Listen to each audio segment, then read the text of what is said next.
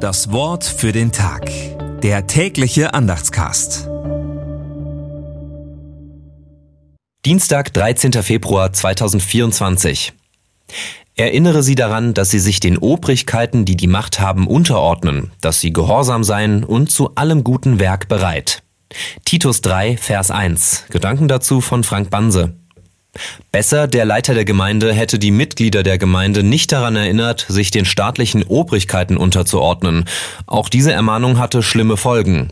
Noch in den Diskussionen der Widerstandskämpfer des NS-Staates, ob sie gegen Hitler gewaltsam Widerstand leisten dürften oder nicht, bremsten solche Ermahnungen die Überlegungen. Natürlich ist es der sicherste Weg, sich denen unterzuordnen, die im Staat und in der Wirtschaft die Macht haben. Aber der sicherste Weg war nicht der Weg Jesu Christi. Deswegen darf der sicherste Weg nicht der Weg der Menschen sein, die Jesus Christus nachfolgen. Das Wort für den Tag. Der tägliche Andachtscast. Präsentiert vom Evangelischen Gemeindeblatt für Württemberg.